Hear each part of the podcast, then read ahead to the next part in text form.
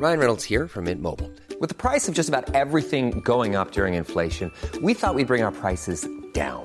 So to help us, we brought in a reverse auctioneer, which is apparently a thing. Mint Mobile unlimited premium wireless. Ready to get 30, 30, bit to get 30, bit to get 20, 20, 20, bit to get 20, 20, bit to get 15, 15, 15, 15 just 15 bucks a month. So, Give it a try at mintmobile.com slash switch. $45 upfront for three months plus taxes and fees. Promo for new customers for limited time. Unlimited more than 40 gigabytes per month. Slows. Full terms at mintmobile.com. S'il vous plaît, mademoiselle, merci. Avec les chips. Santé Mario ouais Je crois que tout simplement, je l'ai fait voler en éclats et euh, j'ai explosé son jeu. cannot be serious! Il est espagnol, Rafael Nadal Hello les légendes, c'est Max et bienvenue pour ce 58e épisode.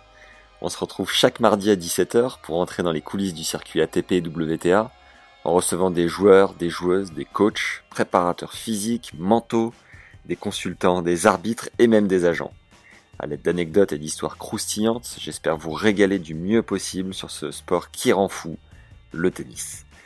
Aujourd'hui, on enchaîne avec la deuxième partie sur la Boots et ça fuse en calcul chez Monsieur Bouter qui nous explique le pourquoi du comment. Même en ayant été top 50, il a plutôt eu intérêt à travailler en prenant sa jeune retraite d'athlète de haut niveau. Julien nous partage quelques anecdotes en tant que directeur sportif du Moselle Open, qu'il a occupé avant d'en devenir le directeur depuis maintenant 16 ans. Il nous explique avec passion les rouages d'un tournoi ATP, comment fonctionnent les minimums garantis pour faire venir des stars, la santé économique d'un ATP 250, le prix d'une date d'un événement de cette catégorie. Notre invité nous décortique également ce qu'est un rapport ATP. Bref, il nous confie ce qui l'anime tant dans cette mission loin d'être évidente au quotidien. Les réponses de Julien aux questions de fin sont très cool puisqu'on revient sur deux anecdotes sympas avec Sampras et l'allemand Nicolas Kiefer, mais aussi avec Younes El Ainaoui pour sa première finale sur le circuit. Son plus gros pétage de câble, il nous donne par ailleurs sa vision sur Benoît Paire et Nick Kyrgios s'il devait avoir à les gérer sur son propre événement. Cette seconde partie est riche pour votre culture tennistique, les légendes. J'ai personnellement appris plein de choses et je vous rassure, ça n'est qu'un début. Aujourd'hui, c'est la sortie de notre seconde masterclass avec Sam Sumik. Cette fois, il s'adresse aux coachs et aux joueurs et transmet ce qui est selon lui la meilleure manière d'entraîner. Ce cours de plus d'une heure est en 9 parties. Il nous met à disposition ses 15 années de circuit et son incroyable palmarès pour réussir à mieux comprendre son joueur, à gérer les périodes de crise, à gérer au mieux la communication dans une équipe, à maîtriser ses émotions, à dépasser ses blocages, à se fixer des objectifs ou encore à préparer et débriefer ses propres matchs. Tu peux t'abonner hyper facilement pour recevoir une nouvelle masterclass tous les 15 jours, c'est le premier lien juste en dessous en description. C'est parti pour la deuxième partie de ce 58e épisode avec Julien Bouter.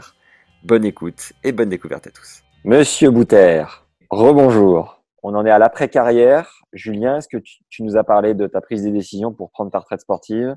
Tu nous as parlé de ton papa qui t'avait inspiré. Comment est-ce que tu as cheminé, gentiment vers le, consulting déjà euh, à la télé et puis ensuite euh, ton rôle de directeur de, tournoi du Moselle Open? Ah, Une fois de plus, comme beaucoup de choses dans, la vie, ça se fait par opportunité et puis par euh, à un moment il y a des trains qui passent et puis il faut les prendre. Et c'est en fait ça a été le cas parce que quand je me suis déjà fait opérer l'épaule, en fait, alors, on va reprendre un tout petit peu plus tôt, c'est en, 2000, en 2001. Il y a l'explosion de l'usine AZF à Toulouse. À ce moment-là, c'est euh, Patrice Dominguez qui est euh, directeur du tournoi. Et euh, pendant, je crois, deux années, il l'a pas organisé parce qu'il s'était pas entendu avec les assurances, la rénovation du palais et autres. Et en fait, quand tu es exploitant d'une date dans le calendrier, si tu l'organises pas trois ans de suite, enfin si ouais. tu l'organises pas donc trois années consécutives, tu perds, tu perds la date. D'accord. Donc il lui fallait absolument trouver une date. Et donc, euh, il ne l'a pas fait en 2001, en 2002, il fallait qu'il le fasse en 2003. Et euh, donc, euh, moi, je le rencontre, c'est à Indian Wells en 2003, et on discute, et je lui dis, mais au fait, tu as trouvé quelque chose? Il me dit, non, non, je galère, j'ai fait toute la France, mais je lui dis, tu sais, nous, bah, il y a eu un concours de circonstances, il y a l'ancien palais des sports qui a brûlé et ils en ont reconstruit un nouveau euh, où on est capable, nous, d'accueillir euh, un tournoi de tennis parce que la salle elle fait 4500 places, euh, qu'en plus, bah, localement, on connaît, on connaît, je connaissais déjà les entreprises, les collectivités ou autres. Et très vite, donc, ce, cette idée Euh, J'en parle à, ben, à, mon pote Yvon Gérard. D'accord. On en discute euh, et je les mets en relation, donc euh, Patrice et, et Yvon. Et c'est comme ça que le tournoi en 2003 est transféré et vient donc à Metz. Et toi, tu es encore sur le circuit à ce moment-là, à Indian Wells? Je suis encore sur le circuit, mais je me fais opérer de l'épaule en septembre. Donc le tournoi doit être fin octobre, euh, il me semble, à ce moment-là, ou mi-octobre. Et, euh, et, moi, je sors de l'opération de mon épaule. Et donc, la première édition du Moselle Open, alors que je suis circuit, je peux pas la jouer. Et j'ai mon bras en, donc en, en, écharpe. Et à ce moment-là, Patrice, lui, qui est consultant pour euh, Paris Première, et en même temps directeur donc du coup du tournoi, euh, il dit à c'est Jérôme Deverdier qui était le consultant, le journaliste de Paris Première, il lui dit bah tiens il y a Julien qui est là, il est il est joueur, ce serait peut-être sympa qu'il fasse un ou deux matchs parce que moi voilà je peux pas commenter tous les matchs en tant que directeur de tournoi. Et donc, c'est comme ça que je commente deux quarts et une demi-finale.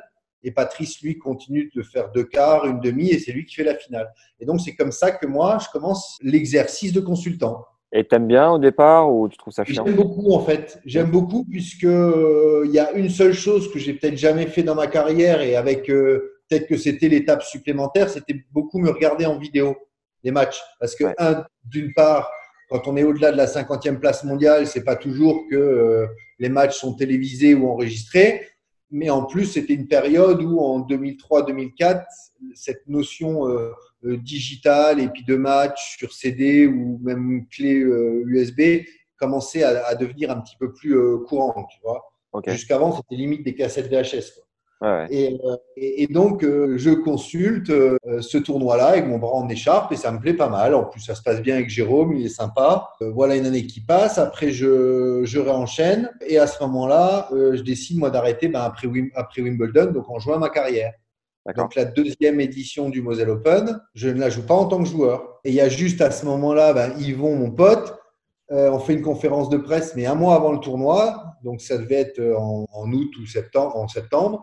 Et il dit, bah voilà, il va y avoir une wildcard en double Bouter-Mutis. Et il me prend de cours, alors que moi, j'avais déjà pris, j'avais déjà pris 15 kilos, je n'avais pas fait euh, de sport. Et il me dit, bah voilà, euh, Julien. Et donc, moi, je n'ai pas du tout joué, je n'avais pas de raquette ni rien, c'était une catastrophe. Et donc, je l'ai joué, mais en double.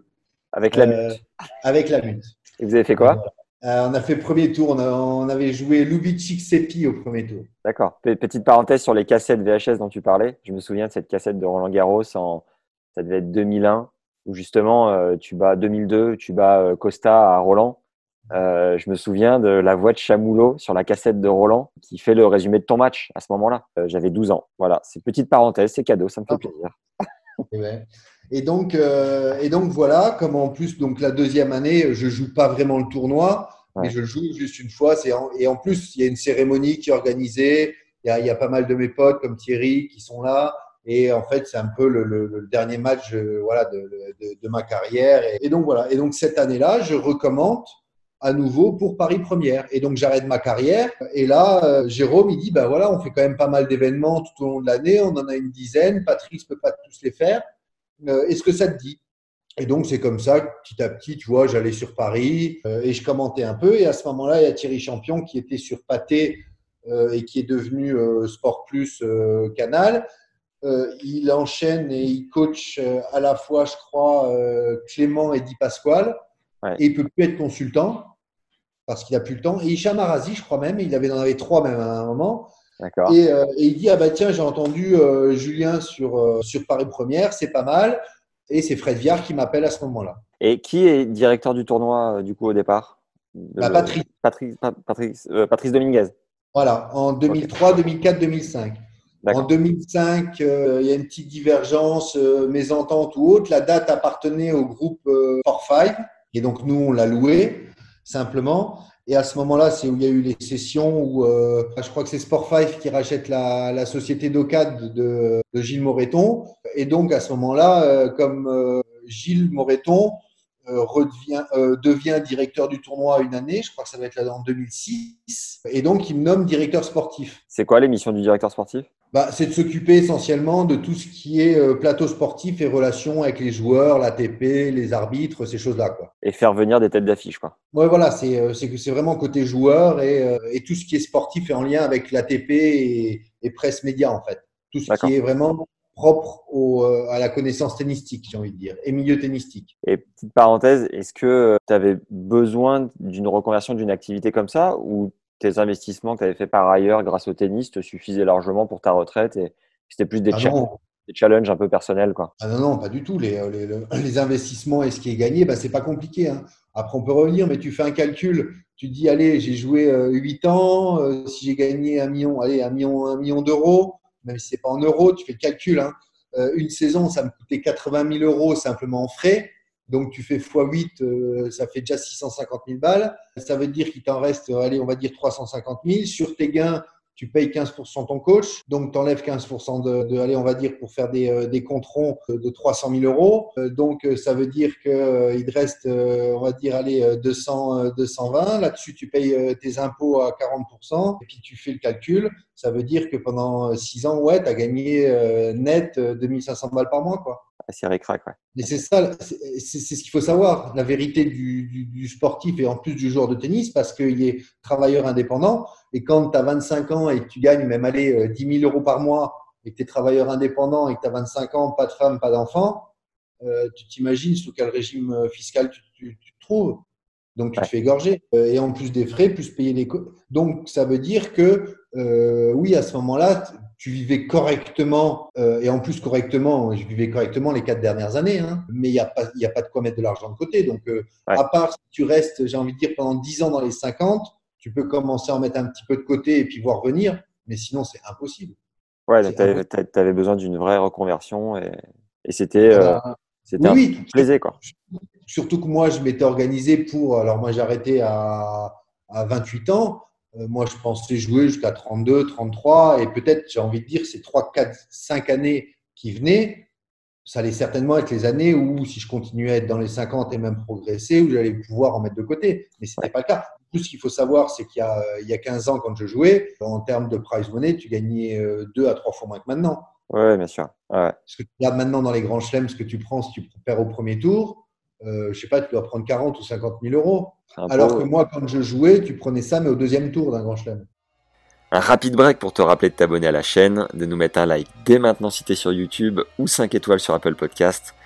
Tu nous aides comme jamais et c'est toujours très cool que notre travail puisse être diffusé au plus grand nombre pour continuer d'avoir des invités qui régalent. Si tu veux un échantillon de cours gratuit qu'on a déjà enregistré, tu peux récupérer les 4 secrets de statisticien enregistrés avec Fabs Barreau, qui travaille pour Gilles Sarvara, le coach de Daniel Medvedev. Félicitations d'ailleurs Fab pour ce premier grand chelem remporté en équipe à l'US Open. Ces quatre secrets révèlent ce que la stat dit de ton jeu, tu vas vite le comprendre, c'est un outil puissant pour cerner qui tu es sur un cours de tennis. Tu peux aussi récupérer les 14 conseils du prépa mental Jean-Philippe Vaillant, qui a coaché 13 joueurs et joueuses du top 100 pour arrêter de trembler sur balle de break, c'est juste en dessous. Ce sont des liens que tu peux retrouver facilement en description. Donc là, tu es directeur sportif, tu aurais une anecdote ou deux pour nous faire euh, comprendre un peu ce métier de, de l'intérieur, de nous faire vivre? Il y en a plein, j'en ai des, des, des, des, euh, des- dizaines. Alors, qu'est-ce que je peux dire? C'est que, ouais, une première édition, c'est qu'à un moment, le, le cours, parce qu'on est sur une surface en bois, c'est du Novopan qui est fixé. Donc, ça avait un système bah, comme le parquet avec un tenon et, mo- tenon et mortaise, donc qui Ouais. s'emboîte. Et puis après, c'est sanglé. Et euh, une fois que c'est sanglé, on passe, c'est une résine qu'on met dessus avec une, raclette. Et c'est un mélange de résine, c'est de, la- peinture et de la silice pour que ça donne ce côté un peu abrasif. Et euh, certainement que le plancher devait être un peu mouillé ou autre. Et au bout de deux jours, donc il sèche à l'intérieur. Et, euh, donc il se rétracte un petit peu quand ça sèche, l'humidité part. Et donc il y, avait des, euh, espaces entre les dalles. Et donc quand les joueurs bougeaient euh, ou se déplaçaient, bah, les dalles elles, elles bougeaient. Et donc on s'est retrouvé le, le- les soirs en train de, avec les pieds, en, en tapant comme ça pour resserrer. Et, euh, et tout le monde avait les ongles pétés, euh, des pieds, des ampoules euh, et autres pour pouvoir. euh, voilà, ça c'est une anecdote qui peut arriver quand tu organises un tournoi. Ou alors, ah, il y en a une qui était bonne celle-là.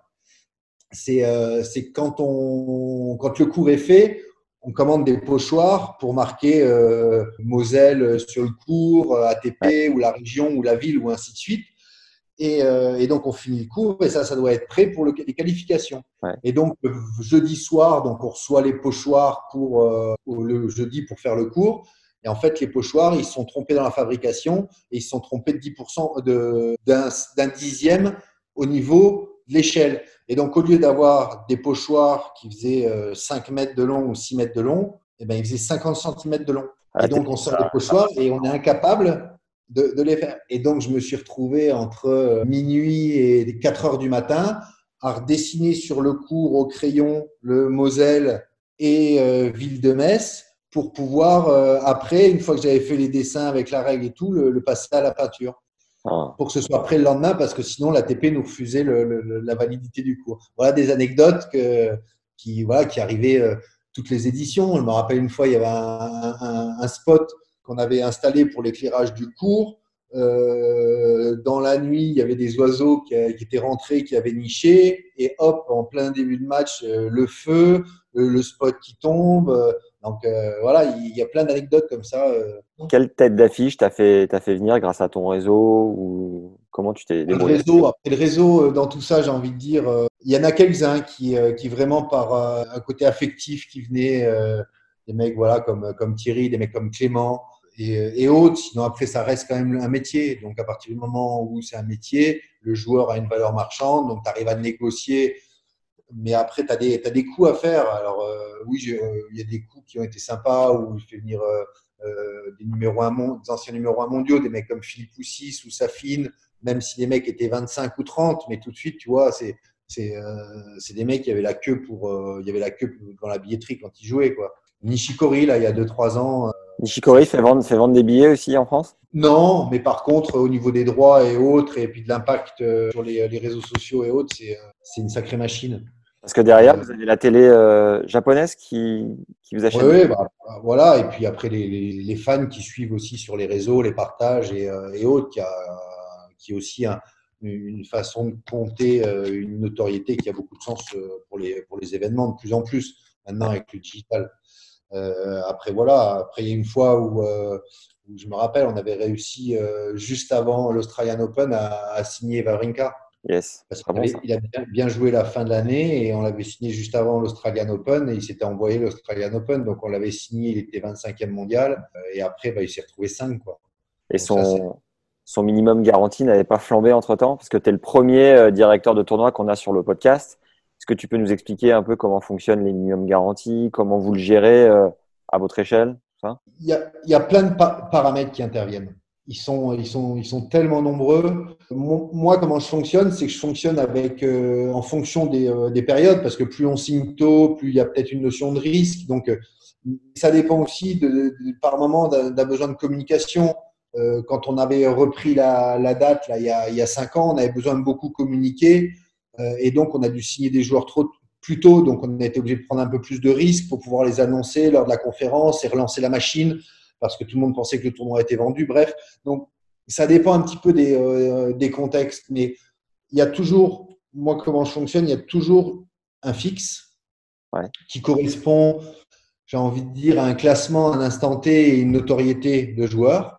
Parce que ce qu'il y a, c'est que, alors je vais, je suis pas cruel, mais c'est, mais c'est un fait. Euh, tu as Davidenko euh, ou, euh, par exemple, prends des joueurs qui ont été 3, 4, 5 mondiaux. Tu prends Davidenko, Wawrinka ou mon fils. En termes de niveau de jeu, bon, ben, c'est top euh, les trois. En termes de ranking, c'est top les trois. Mais par contre, euh, Davidenko, je sais pas s'il joue en beaucoup de billets, même s'il est quatrième mondial. Ouais. Par contre, un mec comme Safin, quand il était euh, 35, quand il est venu, il y avait euh, de 150 mètres de queue devant la billetterie. Ouais. Donc il y a aussi un, un côté populaire. Et euh, donc ça, c'est aussi, euh, il y a des gens, ils viennent voir un joueur et ils viennent pas voir un, un classement. Et par contre, avec certains partenaires, euh, tu es obligé de respecter un certain niveau de tableau et donc de garantir certains euh, classements. Donc, tu es obligé de jongler entre ces notoriétés, ces classements, et puis un côté précoce d'annonce et ton tableau euh, final. Ouais. Donc, euh, donc voilà. Après, tu as, des, euh, des tiroirs en- à- au niveau du, euh, des bonus de classement que tu peux mettre en place. Par exemple tu signes quelqu'un en mai pour ton tournoi en novembre, en septembre, si le joueur eh ben, il sort des 20, il a un malus. S'il rentre dans les 20 ou dans les 10 ou ainsi de suite, tu mets des bonus. Et puis euh, après, tu peux mettre aussi des, euh, sur certains joueurs, tu vois, qui peuvent être 15 euh, ou entre 10 et, et 20, j'ai envie de dire, des bonus s'ils font des demi ou finales en grand chelem avant ton tournoi. parce que tout de suite, il y a un coup d'éclairage sur le joueur et donc ça t'apporte quelque chose. Comme Stan. Et après, voilà, et après, tu mets des notions de, de, de garantie dans ton tournoi. Parce que euh, j'ai envie de dire, tu as une finale, euh, euh, je sais pas, comme on a eu euh, par exemple Thiem Pouille, Ouais. ou alors tu as Sepi Kokushkin, c'est pas pareil. Euh, donc cer- certains de ces joueurs-là, tu vas leur mettre des garanties s'ils atteignent les demi et s'ils atteignent la finale ou s'ils gagnent le tournoi. Et un tournoi comme Acapulco qui peut lâcher un minimum garanti d'un million pour avoir euh, Nadal. Ils ont Mm. euh, mille fois plus de budget que vous dans le sponsoring, dans les droits télé. Comment, enfin, comment ça marche exactement pour se permettre ce genre de, de Ah, luxe J'ai j'ai envie de dire, euh, ça dépend du modèle économique, tout simplement. C'est que je pense qu'un tournoi comme Acapulco, euh, déjà, déjà tu prends en termes de ville, tu prends Metz à Acapulco, tu, euh, calcules le, le- la population, tu calcules le, nombre d'entreprises, tu calcules le- le- le- le- la puissance économique de la ville, et on n'est peut-être pas sur les mêmes bases non plus. Donc, euh, donc là, c'est certainement un tournoi où il y a une ville euh, qui est euh, très présente derrière. Et je pense sortir un million pour avoir Nadal pour une ville comme Acapulco, c'est pas le bout du monde, quoi. Ok. Euh, par contre, pour nous, en termes de territoire, avec un département comme la Moselle, c'est une autre histoire. Donc euh, voilà. Après, nous, notre difficulté, c'est qu'on est, euh, on est sur entre guillemets un petit territoire. On est quasiment la plus petite ville du calendrier. Et ouais. D'où l'enjeu de garder la date année après année. C'est déjà un beau, un beau challenge. Et pourtant, en termes de qualité de plateau, et ça on le voit hein, dans les statistiques, on est dans le premier tiers des 250. En termes d'affluence, on est dans le premier quart, voire le premier cinquième. En termes euh, de budget, on est pas mal non plus. Euh, on n'a pas des ailes, des aides monstrueuses non plus des collectivités, même si elles sont présentes euh, à nos côtés, notamment la, la, la Moselle et la région. Et après, on a un modèle économique qui est un petit peu à part. Euh, on a euh, travaillé sur une. Déjà, on a une billetterie qui fonctionne bien en termes de, fans de tennis, même si en termes de territoire, comme on est un petit territoire entre guillemets par rapport même à une métropole comme Lyon ou Marseille ou, euh, autre, la métropole Messine, c'est pas pas Lyon, donc euh, donc il y a moins de fans au mètre carré que dans ces autres euh, territoires, mais on arrive, on a vraiment réussi à fédérer le- les, les clubs et autres. Et puis ce qu'il y a, c'est que le monde de l'entreprise, on a, on a créé vraiment ce, ce lieu de rassemblement où il y a beaucoup, beaucoup de petites PME qui viennent faire des OP, euh, être présents. Et on a fait un système où tout le monde se voit et tout le monde se croise. Donc on a fait vraiment l'endroit à la fois sympa, festive, mais d'un point de vue économique où tu, où tu te dois d'être là. Et tu as, dû faire combien de temps tes armes comme euh, directeur euh, sportif avant de devenir Après, euh, directeur du tournoi? tout est venu très progressivement, hein, puisqu'après, euh, Gilles Moreton, au bout d'une année, est parti. C'est Corinne Vanier chez Lagardère qui a repris la co-direction avec moi. Donc, elle, c'était le, le- le référent et propriétaire de l'événement et, responsable de l'organisation. Et moi, j'étais, à ce moment-là, j'étais mandaté et euh, missionné en tant que directeur tournoi. Donc là, la mission, elle a commencé à, à s'étendre un peu plus. Jusqu'au jour où, euh, en 2009, euh, je vais la voir et je lui dis, écoute Corinne, donc entre-temps, avec, euh, avec Patrice, donc Yvon était sorti de la structure. Euh, et donc en 2009, euh, je retourne voir Yvon et je lui dis, bah, écoute Yvon, tu- si on a la possibilité de racheter cette date à la gardeur, est-ce que tu serais partant de revenir? Ouais. Elle dit tout de suite, bah, si on peut, on fonce. Et donc je vais voir Corinne et on se rencontre. On lui dit, bah voilà, pour vous, euh, Lagardère, c'est un actif qui est quand même pas euh, mirobolant, alors qu'ils étaient euh, sur des t-shirts d'équipes de grosses équipes de foot et autres. Et donc, on a commencé à négocier pour racheter la date dans le calendrier en 2009. Et c'est comme ça qu'Yvon est revenu dans la boucle et qu'en 2009, on a racheté. Et ça coûte combien une date? Bon, ça dépend. D'accord Ça dépend, ça dépend de la, de la place dans le calendrier, ça dépend de la région dans laquelle on, on l'achète ou euh, où on, on veut la vendre. À un moment, le circuit euh, asiatique est beaucoup moins regardant sur la notion financière pour avoir une date, mais, euh, mais c'est euh, un calendrier qui est un peu plus bouché là-bas. Donc euh, voilà, après, euh, j'ai envie de dire, les dates sur un 250, elles peuvent se négocier. alors là, à l'heure actuelle, je sais pas, je dirais peut-être une bêtise, mais entre voilà, en Europe, entre 2 millions et demi et 4 millions d'euros. À verser à l'ATP, Non, non, non, non, au propriétaire. au propriétaire. D'accord. En fait, le système de date que je t'explique, c'est très simple. C'est comme si tu étais propriétaire d'un bien immobilier. D'accord.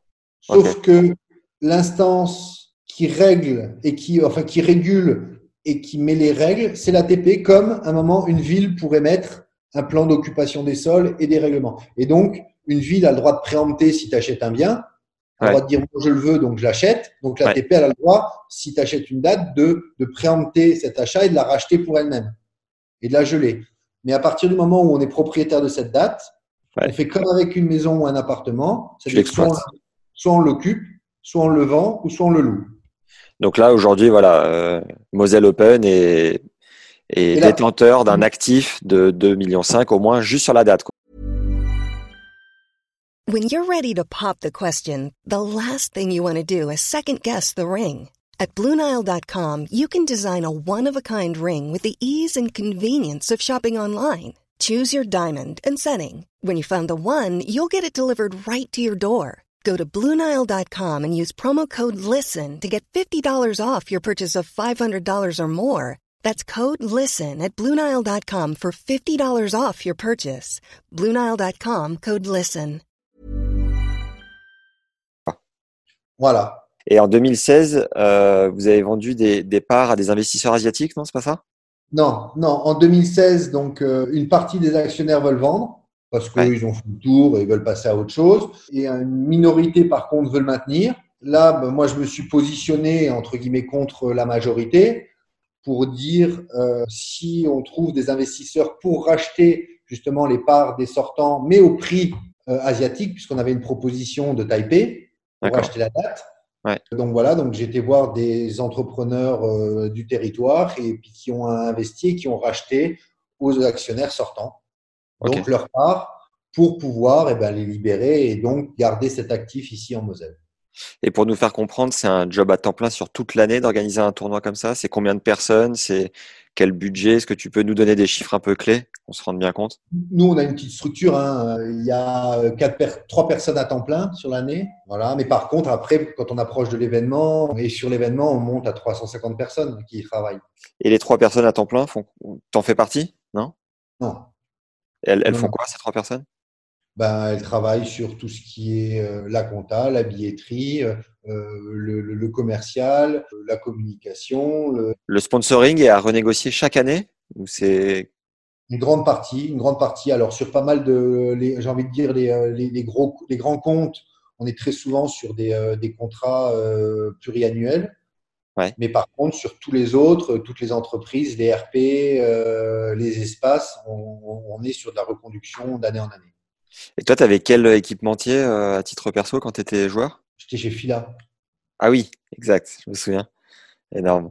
Avec la grande bande euh, rouge dans le dos, là. Ouais, c'était la période où, euh, où il y a eu euh, voilà, les, les, liens un petit peu aussi avec Pininfarina et ils ont sorti les collections avec, voilà, avec du blanc et rouge essentiellement. Ouais.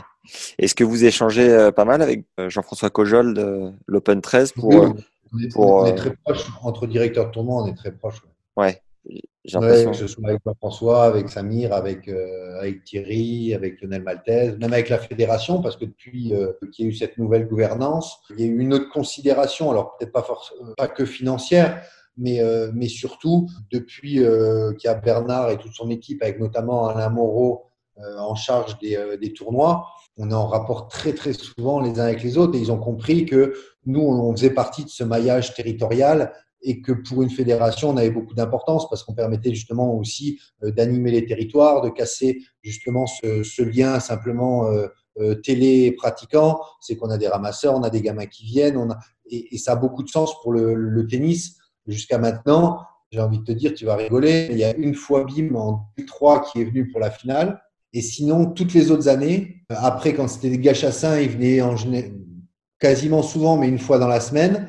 Ouais. Mais depuis qu'à un moment, c'est la nouvelle gouvernance, il y a toujours trois à quatre personnes de la Fédé qui viennent tous les ans. Et systématiquement. Bernard Moreau vient euh, en début de semaine et Bernard a toujours été présent pour les finales. Et donc ça, c'est des choses qui ont aussi euh, beaucoup de sens. Et en échange, on essaie de travailler ensemble, peut-être euh, de, de, mutualiser. Et, et, donc, il y a un dialogue et une concertation qui est euh, beaucoup plus euh, importante et, et, construite depuis l'arrivée de cette nouvelle équipe. Et c'est quoi la force du Moselle Open? Qu'est-ce qui séduit les joueurs en priorité? Bon, Je pense qu'on a une belle organisation. On a un rapport ATP qui est quasiment parfait chaque année. C'est-à-dire, c'est quoi un rapport ATP À l'ATP, en fait, euh, c'est pas compliqué quand, euh, quand ils finissent, euh, quand ils finissent l'événement, le superviseur, donc Lars Graf les, les, les, les années précédentes, ils prennent tous les points des, du, du règlement ATP, Ouais. c'est-à-dire concernant euh, l'hôtel, les kinés, les transports, les ramasseurs, les juges de ligne, la qualité du terrain, l'éclairage, le show, l'organisation, les boissons, les repas, enfin, tout, tout, tous les points sont détaillés et c'est un rapport qui fait une quarantaine de pages sur la taille du, du terrain, la qualité de l'éclairage, sur l'arbitrage vidéo et tout est détaillé et analysé point par point. Et après, donc, l'ATP fait un rapport en disant bah, euh, le, le, la- la temps- euh, le- nombre de, de spectateurs, de public, les badges, le contrôle antidopage, la, la qualité de la sécurité, les transports, les accréditations, tout est passé au, au crible et détaillé et ils nous font un, un rapport. Et nous, chaque année, le rapport, on a quasiment, il y a quasiment rien à modifier. Et euh, donc ça, ça en fait partie. Et puis après, on a, je pense, un, un bon public, on a une très belle salle, on a un beau show, on a une ville qui est agréable, un hôtel en plein centre-ville, donc les joueurs s'y sentent bien. Ouais. Voilà, on a, je pense qu'on on fait un, un tournoi avec euh, un accueil sympa. Quand on t'entend parler dans les médias euh, euh, pour défendre euh, ton, bah, le tournoi, le Moselle Open, tu dis souvent que c'est quand même pas mal de galères, c'est financièrement c'est pas évident, que c'est beaucoup de merde à gérer. Qu'est-ce qui te fait tenir? Qu'est-ce qui t'excite particulièrement dans ce projet? Bon, après, déjà, il y a, il y a une équipe, hein, parce que ceux qui travaillent, euh, c'est ceux qui connaissent l'événement depuis toujours. Euh, après, euh, l'équipe, l'équipe gouvernante est très importante aussi, puisqu'à un moment, il y a, il y a différentes qualités et, ces différentes qualités de personnes, on arrive à, à quand même euh, à, à gérer euh, les, les différents euh, caractères de chacun pour, pour utiliser les, les qualités et avancer. Et puis parce que c'est c'est sympa, quoi. J'ai envie de dire, euh, un métier qui, qui est presque à l'opposé de celui-là, c'est peut-être celui de comptable. Voilà, on, a des chiffres, on fait un bilan, tac, tac, tac. Il y a quand même une routine qui est là. Là, par contre, chaque année, il faut se réinventer, il faut créer des choses. euh, Et puis, c'est l'événementiel, quoi. Euh, Quand tu es joueur de tennis, il y a plein de choses que tu maîtrises pas non plus.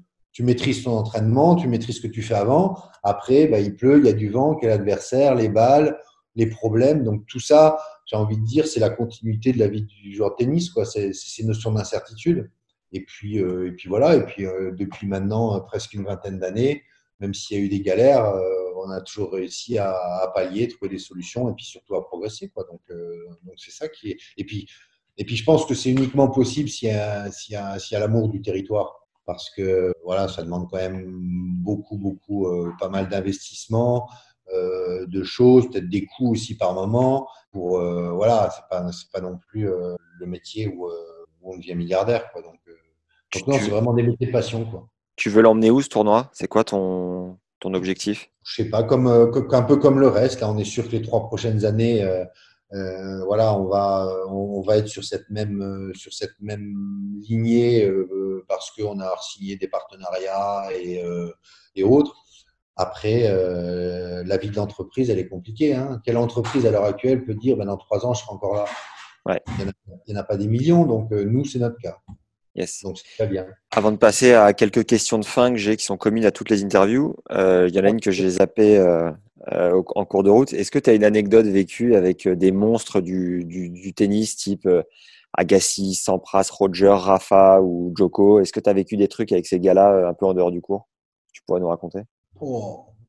Écoute, je vais réfléchir s'il y en a une qui me, y a une qui me vient. Oh, une anecdote avec Sampras qui était drôle, c'est qu'un jour on a fait un entraînement et donc il était un peu pressé, il a filé son sac, on était à l'US, il a filé son sac à son coach qui est parti au vestiaire, on a fait un détour tous les deux parce qu'on devait pas, il devait passer prendre un truc. On arrivait à la porte du vestiaire et puis le, le, le serveur là-bas, il a dit non, non, tu rentres pas, t'as pas ton badge. Il avait son badge sur son sac. Ouais. Quand Sampras était numéro un mondial euh, aux États-Unis, le mec lui dit non, non, toi tu rentres pas au vestiaire. Voilà, ça c'était. euh, Tu t'entendais euh, bien avec Pete? euh, ouais, après il était discret, mais il était, euh, il était très cool, quoi. Ouais, c'était un mec qui était, qui, qui était, qui était sympa, qui était bon esprit. Alors, bah, je- Euh, Après des anecdotes, euh, moi, je, te, je te dis si ça me revient. euh, du coup, les quelques questions de fin. Quel est l'échec dans ta carrière qui t'a le plus appris? Peut-être ma- quand je me qualifie justement pour mon premier Grand Prix, c'était c'était à, à Toulouse et je joue euh, Kiefer qui devait être euh, peut-être cinquième mondial ou autre, qui était tête de série 1 et j'ai joué le, le match phare euh, en night session euh, et je me suis pris 1 et 2. J'ai pas gagné mon service du match en salle. J'étais tétanisé. Puis je me suis rentré dans le vestiaire, je me suis mis à chialer. euh, et il est venu. Alors, alors pour moi, c'est alors pour moi c'est un sale con kiffer.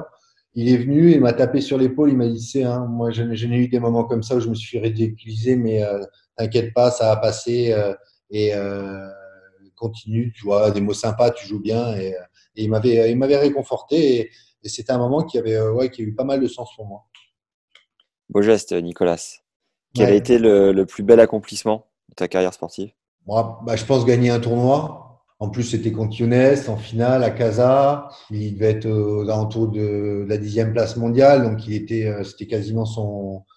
Et là-bas, c'était un demi-dieu. Et puis c'était un match compliqué parce que j'avais euh, le public qui était contre moi. À des moments, je me suis prenais des projectiles sur le terrain. Euh, Younes, il n'avait pas été cool avec moi puisqu'il me chauffait un peu parce qu'il savait que s'il arrivait à me faire dégoupiller. euh, Ah non, c'était un match très compliqué. En plus, interrompu par la pluie deux fois. Je venais juste avant ma, ma finale d'apprendre que j'avais eu wildcard pour euh, Monte-Carlo. Euh, le match qui était euh, interrompu, décalé, décalé. Je savais que mon dernier avion pour Nice, parce que je jouais le lendemain matin euh, à 11h à Monaco, euh, je savais que le dernier avion était à 20h le soir. Ouah, et en fait, non, c'était une catastrophe le match-là. Et en fait, j'avais ouais, réussi à, à garder mon calme et, et autres. Et en fait, le, les- le match, voilà, je me suis pas trop mal conduit. Mohamed Layani, qui était l'arbitre, il avait été très très bon. Ouais. Et, euh, et en fait, euh, ben, le public avait, euh, avait complètement changé en fin de match. Et le directeur avait même appelé la compagnie là-bas et ils avaient fait retarder l'avion qui est parti une heure en retard juste pour m'attendre, Incroyable. que je puisse aller à Nice. Donc voilà. C'est bon ça. Ton plus gros pétage de câble sur un cours? Ouais, J'ai cassé ma raquette sur ma nuque, comme ça. Ah oui, quand même. Ouais, c'était. C'était où, ça? Je pense que c'était un double à l'US Open. Euh, on avait breaké dans le cinquième. Les mecs qui sont partis faire une pause, euh, une pause un quart d'heure pour aller pisser. Euh, et euh, moi, je m'ai eu marre. Et puis, c'était avec Fabrice et on a commencé à jouer avec les balles. Et l'arbitre, je disais, mais euh, je me suis énervé après lui. Il dit, non, t'as pas le droit de jouer avec les balles là du match parce que c'est une règle si on a envie. Et je m'étais tellement énervé avec lui que j'avais continué. Il m'avait mis un point de pénalité haute et les mecs, ils n'y arrivaient pas. Et puis, je m'étais énervé. Et... T'avais pris, pris une amende? Voilà, pris cher là. Ouais. Ta plus grosse amende, tu t'en souviens? Ouais, enfin, cher, oui, pour moi, c'était cher à l'époque. Ça devait être, j'avais pris 3000 dollars, je crois. Hum, Aujourd'hui, un, un Benoît Paire ou un Nick Kyrgios, c'est le genre de bonhomme qui te vendrait le plus de tickets, tu penses, ou pas forcément? Bah, c'est, oui, c'est on adore ou on déteste. Mais c'est, mais c'est des gens, ils font du bien au tournoi. Après, euh, voilà, c'est toujours le même problème. C'est, euh, le, le- cette notion et cette limite qui est très compliquée entre pas aller trop loin et rester euh, en décalage. C'est pour ça que des, pour moi, des mecs comme, euh, comme Safin ou Ivan Izevich étaient sur un, un, bon créneau. Mais pour moi, certains, certains, certains, certains actes de Benoît ou de Kyrios sont, lamentables. Ce qu'on entend ou certaines choses ou le comportement, je, je- mais d'un autre côté, euh, voilà, comme, comme Gaël, ces mecs-là, ils sont, ils sont nés avec des, des, des- bijoux dans les mains, ils ont, ils ont, ils ont des, des prédispositions plus physiques, euh, techniques, et puis même, même dans le match, hein, dans l'opposition, parce qu'il faut, il faut en avoir des qualités. Mais, euh, mais voilà, c'est plus des showman. euh, ils auraient peut-être été, été plus à leur aise dans, dans, dans une génération où il y avait, euh, euh, voilà, mais comme McEnroe, Lecomte, cette, cette génération-là peut-être. Mais c'est vrai que maintenant, en plus dans un sport qui est devenu très très professionnel et très dense, euh, voilà, à la période de, de, de Lecomte, tout ça, les mecs ils pouvaient limite euh, jouer sur une, une jambe euh, jusqu'en quart des grands chelems les meilleurs, ils passaient. Maintenant, un premier tour de grand chelem, ta boîte numéro un mondial, tu peux te faire fourrer par un mec qui est 100 ou 120. Quoi. L'expérience la plus incroyable de ta vie, Julien, c'est laquelle? Je sais pas. En tant que joueur? Ouais. Ah non, sinon tu vas me dire la naissance de ton fils. Donc, euh, on le sait. Hein. Non, non, non. euh, ah, le, il y en a eu deux. Il y a eu la première fois où j'ai mis mes pieds euh, sur le central de Bercy, où je, en plus je me suis fait siffler. Et en plus, c'était night session contre Rafter. Et c'est la première fois que je mettais les pieds et puis on rentrait dans le noir et cette salle était blindée. Et ce sentiment d'étouffer était, monstrueux. Pourquoi tu t'es Ah, fait siffler? Parce qu'à la fin, j'avais pris deux et trois et Ah. je m'étais énervé. Et à cette époque-là, le public de Bercy, tu étais français, tu t'énervais si ça faisait pas bon ménage. Quoi. Ouais. Et euh, voilà, et je commence le match en me disant ouais, le mec c'est bon, euh, il s'est pas retourné rafter, euh, je prends le service et il mis, trois retours gagnants et il m'avait briqué d'entrée. Et il y, a des- fois, tu sais, au début, quand tu rentres comme ça, tu te dis les mecs, ils- c'est vrai que rafter, on le voit servir, voler de dingue. Mais, il m'avait mis deux retours comme ça bloqués, hop, bam, hop, 1-0, 2-0, hop, 3-0. Et J'ai j'ai pris 2 et 3 en même pas une heure. Ah.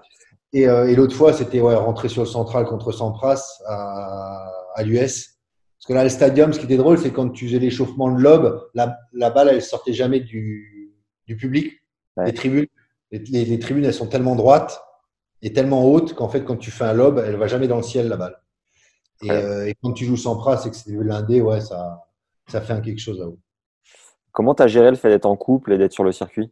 Relativement bien puisque j'avais j'étais pas forcément sur des, euh, des relations très euh, très durables et sérieuses donc euh, Donc ça se passait bien.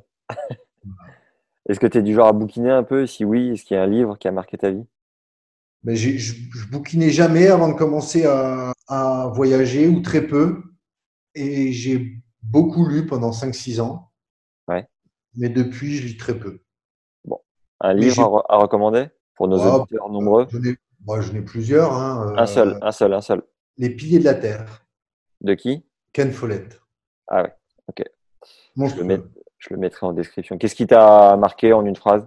C'est beaucoup de choses que j'aime. C'est euh, l'histoire de, de, de- un peu d'une dynastie ou d'une famille et euh, d'un savoir-faire de bâtisseur de cathédrales. Ok. À l'époque. Et, et Ken Follett, il, a- il avait euh, donc je, il y en a eu beaucoup hein, de ses livres, mais il avait une particularité, c'est que c'était à la fois un romancier et historien. Et en fait, ses livres étaient très euh, très fournis d'un point de vue euh, d'un point de vue euh, lien avec, avec l'histoire et très détaillé. Et c'était ouais, écrit de- c'est des pavés, hein, mais c'était génial. Est-ce que tu as fait appel à un préparateur mental pendant ta carrière? J'ai sur des moments ponctuels, oui. Ce qui a beaucoup fonc- ce qui a fonctionné pas mal, trois quatre fois, sur euh, notamment des passages compliqués et, euh, et des blessures, ça a été l'hypnose. D'accord. Mm. Ok. Ça permet de faire euh, sauter des verrous, des, des plafonds Ouais. mentaux Ouais. Et de comprendre certaines choses et de, de, retrace- de te replacer dans des situations, même qui n'auraient rien à voir avec le tennis. Je sais qu'une fois, je me suis retrouvé en face de moi quand j'avais 13 ans. Euh, Et puis d'autres fois, euh, trouver des situations pour gérer des, euh, des, des malaises ou des mal-être, par exemple, quand tu arrives à un tie-break, quand ça commence à chauffer dans ta tête. Ouais. Voilà, parce que je suis quelqu'un d'émotif et, et d'assez. moi, je le suis un peu moins maintenant, mais encore, mais j'étais très impulsif. Quelle a été la plus grosse période de doute de ta vie? Bah, je sais pas. Dans le tennis, peut-être euh, le retour suite à mon- ma blessure d'épaule, parce que ça touchait mon service et, et autres, et je savais que euh, je ne pouvais pas retrouver 4 100% de mes capacités. Quels seraient les mots du Julien d'aujourd'hui au Julien qui était au bataillon de Joinville et qui savait pas trop ce qui allait, euh, ce qui allait arriver? Qu'est-ce que tu lui dirais histoire de le briefer, de le coacher un peu? Ah, je sais pas. J'ai aucune idée. Ça change rien?